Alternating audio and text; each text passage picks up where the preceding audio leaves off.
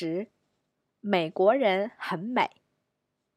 一看了《喜羊羊与灰太狼》，里面有几只羊，叫喜羊羊、美羊羊、懒羊羊。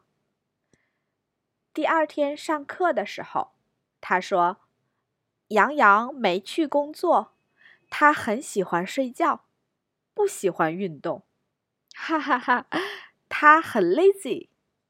Lazy 用汉语怎么说？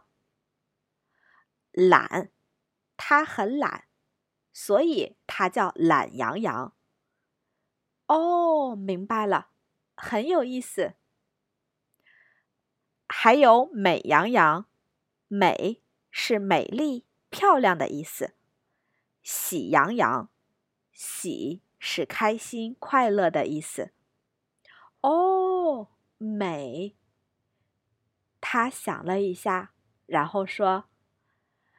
American 的汉语是美国人，因为他们都很美吗？哈哈哈，不是，美国只是一个国家的名字。You see, we are confusing。哈哈哈。